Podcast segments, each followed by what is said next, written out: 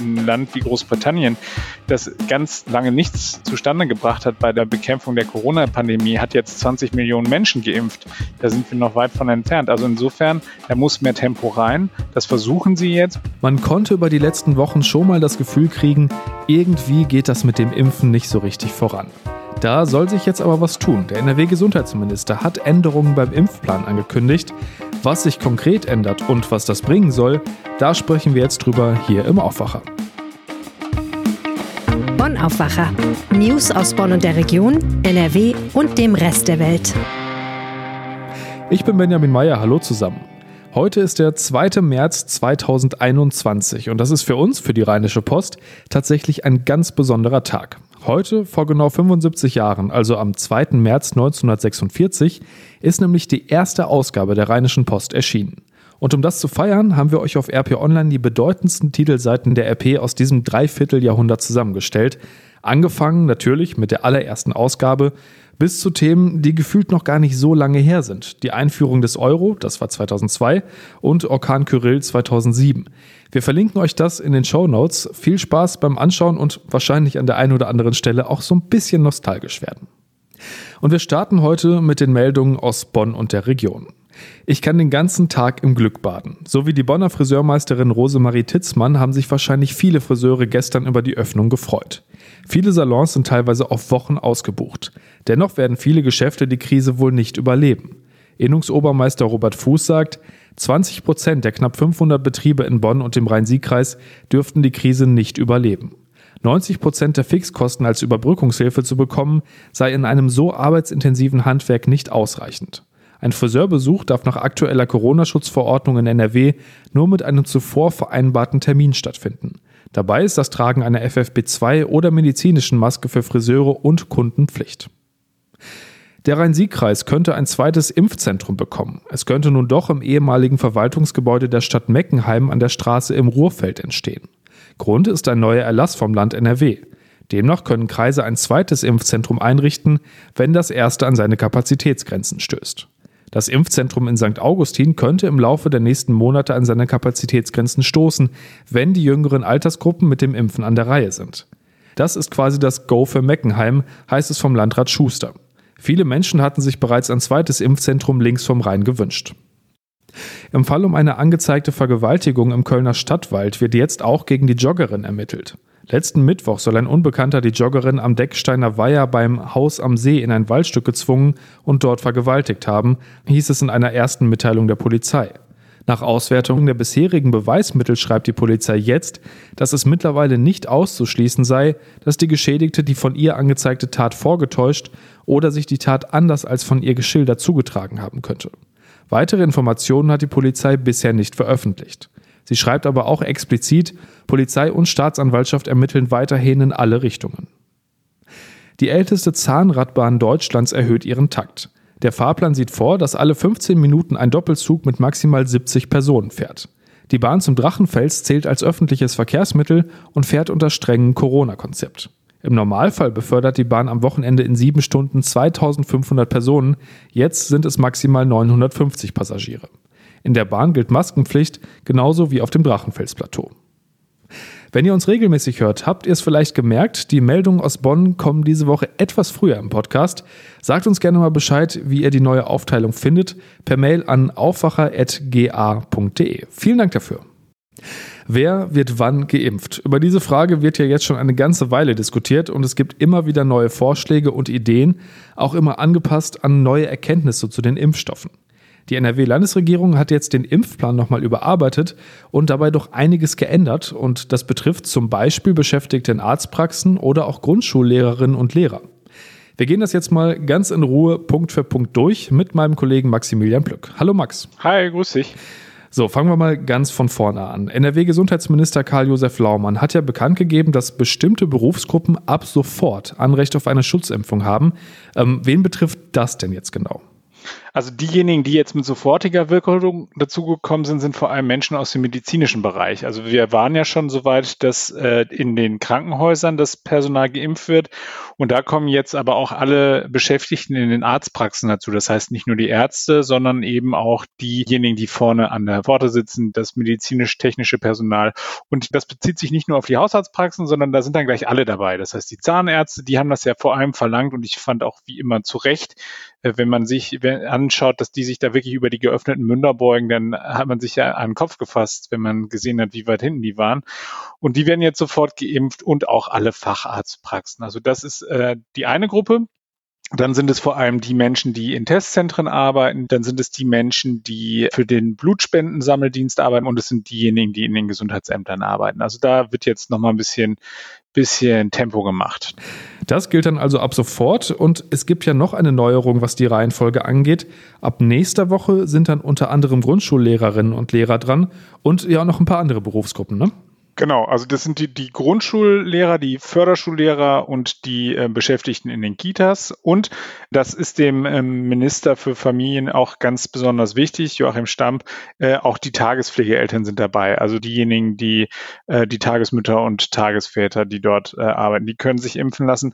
Aber auch die Polizisten. Die Polizisten hatten im Vorfeld sich sehr irritiert darüber gezeigt, dass eben Lehrer und Erzieher vorgezogen worden sind von der Gruppe 3 in die Gruppe 2. Ähm, das hing ja damit zusammen, dass die Schulen und die Kitas geöffnet worden sind und ähm, da hatte der Minister Laumann dann in einem Interview gesagt, naja, wenn wir die einen impfen, dann rücken die anderen zurück. Davon sind sie jetzt offensichtlich ab. Und sie sagen jetzt, ähm, auch die Polizisten können dann ab dem 8. März geimpft werden.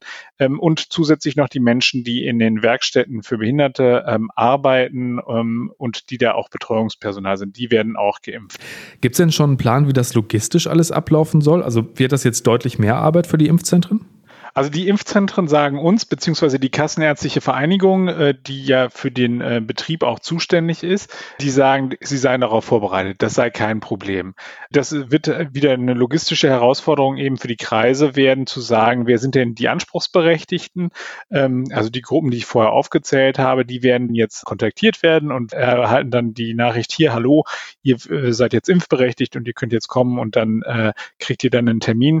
Genau. Und die werden dann dort dann an bestimmten Tagen dann jeweils der vom Kreis selbst festgelegt dann geimpft werden.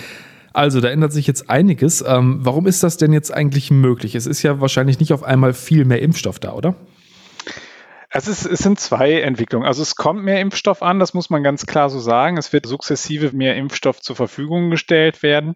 Ähm, es liegt aber auch ein bisschen daran, dass natürlich Vorbehalte gegen AstraZeneca da sind. Also wir, wir hören, äh, und das sagt auch das RKI, dass es dort Nebenwirkungen gibt. Das sind, das muss man sofort hinterher schieben. Das sind Nebenwirkungen, die sind für eine Impfung völlig normal. Also was ist denn eine Impfung? Eine Impfung ist, ich kriege sozusagen, äh, wenn es jetzt nicht BioNTech Pfizer ist, dann kriege ich halt eben so ein bisschen so eine Art abgeschwächtes Virus dann einfach einmal gespritzt und mein Körper jetzt ja nur metamausmäßig erklärt, versucht dann Antikörper dagegen zu bilden. Das heißt also, er, er bekämpft das, was er da gerade äh, bekommen hat. So. Und wenn der Körper etwas bekämpft, dann kriege ich natürlich auch möglicherweise Fieber. Und das tritt offensichtlich sehr häufig auf und deswegen gibt es große Vorbehalte Vorbehalte gegen AstraZeneca, verbunden eben auch noch mit Berichten darüber, dass der eine etwas geringere Wirksamkeit hat als BioNTech, Pfizer oder Moderna. Und ähm, deswegen gibt es viele Menschen, die sagen, nö, ich möchte das nicht haben und die dann zwar impfberechtigt sind, aber diese Impftermine nicht wahrnehmen. Und damit dieser Impfstoff nicht liegen bleibt, hat man jetzt gesagt, dann bringen wir jetzt ein bisschen mehr auf die Straße, deswegen machen wir da ein bisschen mehr Druck und deswegen gehen wir jetzt auch langsam über eben zu der nächsten Gruppe, zu den nächsten Impfberechtigten. Dann müssen wir auch noch über die im Moment ja zwei wichtigsten Impfstoffe in Deutschland sprechen. Das ist ja zum einen BioNTech Pfizer und AstraZeneca. Die aktuelle Meldung ist, mit BioNTech sollen jetzt auch Menschen in der Pflegestufe 5 zu Hause geimpft werden. Ähm, wie war denn der Plan da vorher und was verspricht sich die Landesregierung davon? Das ist eine, eine, eine gute Nachricht erstmal, muss man sagen, weil dieser BioNTech-Pfizer-Impfstoff, das ähm, haben wir ja schon mehrfach hier besprochen, der, das ist halt eben dieser etwas aufwendiger zu handhabende äh, Impfstoff, der muss bei minus 70 Grad erstmal gekühlt werden.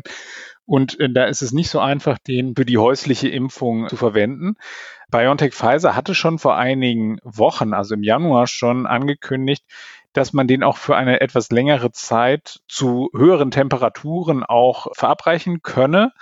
Das ist aber eine logistische Herausforderung. Also wenn ich dieses kleine Fläschchen einmal angestochen habe, dann muss ich halt eben relativ schnell losgehen und muss es halt eben schnell verimpfen da hat es lange Verhandlungen, lange Gespräche zwischen der Kassenärztlichen Vereinigung äh, Nordrhein und zwischen der äh, Kassenärztlichen Vereinigung Westfalen-Lippe und eben dem NRW-Gesundheitsministerium gegeben. Und die haben jetzt offensichtlich sich darauf verständigt, einen ähm, Modellversuch zu machen. Und der findet statt mit Menschen, die wirklich sehr, sehr pflegebedürftig sind und daheim sind und die auf keinen Fall in ein Impfzentrum geschafft werden können. Da reden wir über Menschen, die zu Hause gepflegt werden, die nach einem schweren Autounfall beatmet werden müssen. Das ist die Gruppe, die, die ähm, wirklich sehr stark gepflegt werden muss und sehr stark abhängig ist. Und dort gehen sie jetzt rein und versuchen das, ob sie von der Logistik es hinbekommen, dass sie die impfen, ohne dass eben der, der knappe Impfstoff gefährdet wird. Und insofern startet man da jetzt mehr, mal mit 18.000 Leuten. Der Minister hat aber auch schon klar gesagt, wenn wir da merken, dass schaffen wir, das kriegen wir hin, dann wird es ausgeweitet, dann geht man rüber in die Pflegestufe 4, äh, das sind dann schon ein paar tausend mehr, also ein paar zehntausend mehr. Und dann ähm, versucht man halt eben so dann auch möglichst schnell die Leute zu impfen, die eben nicht in die Impfzentren gehen können. Das ist, äh, das ist wichtig. Das ist ein wichtiger Baustein und auch eine gute Nachricht für diejenigen. Die Landesregierung hat ja bei beiden Impfstoffen gesagt, jeder braucht zwei Dosen und deswegen halten wir die zweite auch zurück und verimpfen die nicht einfach. Ähm, da hat sich jetzt auch was dran geändert, richtig? Das haben sie ursprünglich vor allem bei BioNTech gesagt. Und das war auch gut, dass sie das so gemacht haben, muss man sagen, weil äh, wir haben ja gesehen, bei BioNTech gab es ja plötzlich Lieferprobleme. AstraZeneca hatte kürzlich auch Lieferprobleme. Ähm, aber bei BioNTech ist noch eine Besonderheit. BioNTech muss innerhalb von 21 Tagen nachgeimpft werden. Also die, diese sowohl BioNTech als auch AstraZeneca müssen zweimal gegeben werden. Da gibt's andere Impfstoffe, wie beispielsweise den von Johnson Johnson, der jetzt gerade in den USA die Zulassung bekommen hat. Der muss nur einmal verimpft werden. Das ist auch etwas, worauf sich der NRW-Gesundheitsminister nach eigenen Worten sehr freut, dass, wenn das dann endlich auch mal bei uns kommt. So, und bei AstraZeneca ist jetzt der Fall, dass ähm, da die Erkenntnisse mittlerweile so weit sind, dass man auch zwölf Wochen zwischen der Erst- und der Zweitimpfung äh, verstreichen lassen kann. Und da sagt der Minister jetzt, da traut er sich dann auch zu, in ein Risiko zu gehen und zu sagen, wir verimpfen das jetzt. Und wir gehen davon aus, dass wir dann eben die zweite Impfung dann zu dem Zeitpunkt, wenn dann sie ansteht, also in, in äh, zwölf Wochen, dass wir sie dann auch ausreichend zur Verfügung äh, haben werden. Also dann hätte man auch einen größeren Vorlauf, um möglicherweise, wenn sich abzeichnet, äh, dass, dass es da Lieferengpässe gibt, dass man sich dann halt eben da doch besser organisieren kann. Und das ist ja angesichts der Kritik, der anhaltenden Kritik an dem langsamen Impftempo in NRW und auch in Deutschland insgesamt, ist das ja vielleicht auch mal eine ganz gute Entscheidung. Was ändert sich denn jetzt insgesamt durch diesen neuen Plan und den neuen Ablauf? Also was verspricht sich das Land NRW davon? Ja, sie wollen halt eben vor allem dahin kommen, dass kein Impfstoff liegen bleibt. Sie müssen halt eben sich auch schon so ein bisschen darauf einstellen, dass sie jetzt mit der ähm, ersten Priorisierungsgruppe durch sind und dass sie jetzt auch langsam eben mit der zweiten starten. Die große, große Herausforderung, ähm, vor der das Land steht, ist ja jetzt die Gruppe der über 70-Jährigen zu impfen. Wenn wir uns das vorstellen, das sind 1,6 Millionen Leute, die zwischen 70 und 80 Jahre alt sind, die in NRW leben. Und wir haben ja gesehen, welche, vor welche Herausforderungen es das System gestellt hat, wenn 1,3 Millionen über 80-Jährige geimpft werden wollen. Also ich, ich denke nur an diese Terminvergabe, wie da die Hotlines zusammengebrochen sind und die Website in die Knie gegangen ist. Da muss man sich jetzt darauf vorbereiten ähm, und zugleich muss man aber halt eben auch dafür sorgen, dass nicht der Impfstoff liegen bleibt. Und das tun sie jetzt. Sie versuchen da mehr Tempo zu machen äh, wenn man sich das mal überlegt, ein Land wie Großbritannien, das ganz lange nichts zustande gebracht hat bei der äh, Bekämpfung der Corona-Pandemie, hat jetzt 20 Millionen Menschen geimpft. Da sind wir noch weit von entfernt. Also insofern, da muss mehr Tempo rein. Das versuchen sie jetzt mit diesen Maßnahmen und sie, sie bereiten jetzt halt eben intensiv vor, dass die über 70-Jährigen geimpft werden, weil das wird nochmal, das wird eine Monsteraufgabe werden. Also ein Thema, das uns auf jeden Fall noch eine Weile beschäftigen wird. Vielen Dank, Max. Sehr gerne. Einen schönen Tag. Bleibt gesund. Lernen unter Corona-Bedingungen. Für die Schülerinnen und Schüler in NRW ist das gerade eine besondere Herausforderung. Für einige von ihnen geht es außerdem langsam in die wirklich heiße Phase. Ende April starten nämlich die Abiturprüfungen. Der Start wurde vom Schulministerium neun Tage verschoben. Los geht's jetzt also ab dem 23. April. Und dieses Mal kann aus einer größeren Anzahl von Aufgaben gewählt werden als sonst. Trotzdem, wie gesagt, eine große Herausforderung. Und ich darf jetzt meinen Kollegen Jörg Isringhaus im Podcast begrüßen, der mit einem jungen Mann gesprochen hat, der selbst kurz vor dem Abitur steht. Hi Jörg. Hallo. Tim Niesner aus Hahn, das ist der junge Mann, mit dem du gesprochen hast. Ähm, der steht also kurz vor seinem Abschluss, ist aber nicht nur deshalb ein ziemlich guter Ansprechpartner, wenn es ums Thema Lernen geht. Ähm, warum kennt er sich damit so gut aus? Ja, er kennt sich deshalb so gut damit aus, weil er zwei Bücher geschrieben hat und für sein erstes Buch hat er 101er Abiturienten befragt aus ganz Deutschland, mit welchen Tricks, Tipps und Lernkonzepten sie es so weit gebracht haben. Das wäre vielleicht eine ganz gute Lektüre von meinen Prüfungen gewesen, ein äh, bisschen zu spät rausgekommen. Jetzt leben wir aber eben in einer Pandemie und da ist dann ja eben doch nochmal wieder alles anders. Ähm, wie laufen denn da seine eigenen Abiturvorbereitungen? Ja, die Pandemie hat ihm wohl auch ein bisschen zu schaffen gemacht, hat er mir erzählt. Am Anfang hat sich das so im Lockdown ein bisschen angefühlt wie Ferien. Aber dann mussten die sich natürlich sortieren und haben jede Menge Aufgaben bekommen. Und er sagt, gerade für so einen mündlich starken Schüler, wie er einer ist, ist das schon so eine Herausforderung, das alles auch per Video aufrecht zu erhalten. Aber er sagt andererseits auch, was man jetzt lernt, zumindest als Abiturient, der er jetzt ist, er steckt ja mitten im Abitur, man lernt sich besser zu organisieren und besser auch selbstständig zu lernen. Und das wiederum, sagt er, ist ja eine gute Vorbereitung fürs Studium. Schüler in NRW können ja in diesem Jahr trotz Pandemie sitzen bleiben. Es wird Versetzungsentscheidungen geben, hat NRW-Schulministerin Yvonne Gebauer vor kurzem gesagt. Ähm, welche Tipps gibt Tim Niesner denn, wenn das Sitzenbleiben droht? Das sind natürlich eine ganze Menge Tipps, die man gar nicht so alle hier referieren kann. Vieles davon kennt man natürlich auch. Man soll zum Beispiel nicht hinten in der letzten Reihe sitzen, sondern sich ein bisschen nach weiter vorne orientieren. Aber er baut das alles so ganz geschickt auf und sagt eigentlich so, grundsätzlich muss man erstmal an der Motivation arbeiten. Denn er sagt dann, man soll sich ähm, fragen, auch als Schüler, warum man sich überhaupt anstrengen soll, welches Leben man führen will. Und wenn es dann irgendwann mal Klick macht, dann ist man auch an dem Punkt, um einfach so einen Schritt weiter zu gehen. Wesentlicher Aspekt bei seinen Tipps ist zum Beispiel auch die mündliche Mitarbeit. Er sagt, mündliche Mitarbeit macht einen Großteil eigentlich der Note aus und da kann man eine ganze Menge vorab tun, beispielsweise indem man sich so jugendgerecht aufbereitete YouTube-Videos anguckt, Simple Club zum Beispiel, wo der, der Unterrichtsstoff halt aufgearbeitet wird. Und wenn man sich diese YouTube-Videos anguckt, sagt er, dann ist man super vorbereitet auf den Unterricht, auf den Stuhlstoff, kann sich gut beteiligen und auf der anderen Seite durch diese Beteiligung ist man auch noch gut vorbereitet für die Klausuren, die dann irgendwann mal kommen. Jörg Isringhaus war das mit einem kurzen Blick auf einen Schüler kurz vorm Abi und einem Autoren mit Lerntipps für andere Schüler. Schauen wir, was heute noch wichtig wird. Übers Impfen haben wir ja schon gesprochen. Heute geht es aber auch wieder ums Testen. Zum einen soll es ja in ein paar Tagen Selbsttests in Supermärkten und Drogerien zu kaufen geben. Zum anderen gibt es ja auch immer noch das Thema Schnelltests, also die Möglichkeit, sich kostenlos und schnell testen zu lassen, in Apotheken oder Testzentren zum Beispiel. SPD-Landtagsfraktionschef Thomas Kutschaty will heute zusammen mit Vertretern der Wissenschaft ein Konzept für eine flächendeckende Testinfrastruktur vorstellen. Und mit Thomas Kutschaty haben wir übrigens schon für unsere Printausgabe heute und auch für RP Online gesprochen über die Corona-Politik der Landesregierung, die Machtoptionen für die SPD und über seinen Wunschnachfolger für NRW-Ministerpräsident Armin Laschet. Und heute Abend steht dann eines der wichtigsten Spiele der Saison für beide Borussias an.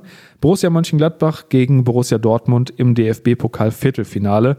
Die wohl für beide realistischste Chance, dieses Jahr noch einen Titel zu holen. Und natürlich ein besonderes Spiel, der Gladbach-Trainer Rose ja erst vor kurzem angekündigt hat, nach dieser Saison nach Dortmund zu wechseln. Anstoß ist heute Abend um 20.45 Uhr. Das Ganze wird live in der ARD übertragen. Und zum Schluss natürlich der Blick aufs Wetter. Sobald der Nebel weg ist, gibt es heute wieder viel Sonne und es bleibt trocken bei Höchstwerten von 16 bis 17 Grad. In der Nacht gehen die Temperaturen dann wieder deutlich runter auf 4 bis 0 Grad.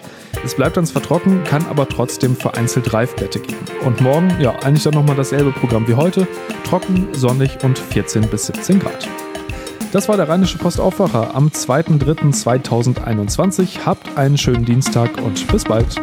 Mehr Nachrichten aus Bonn und der Region gibt's jederzeit beim Generalanzeiger. Schaut vorbei auf ga.de.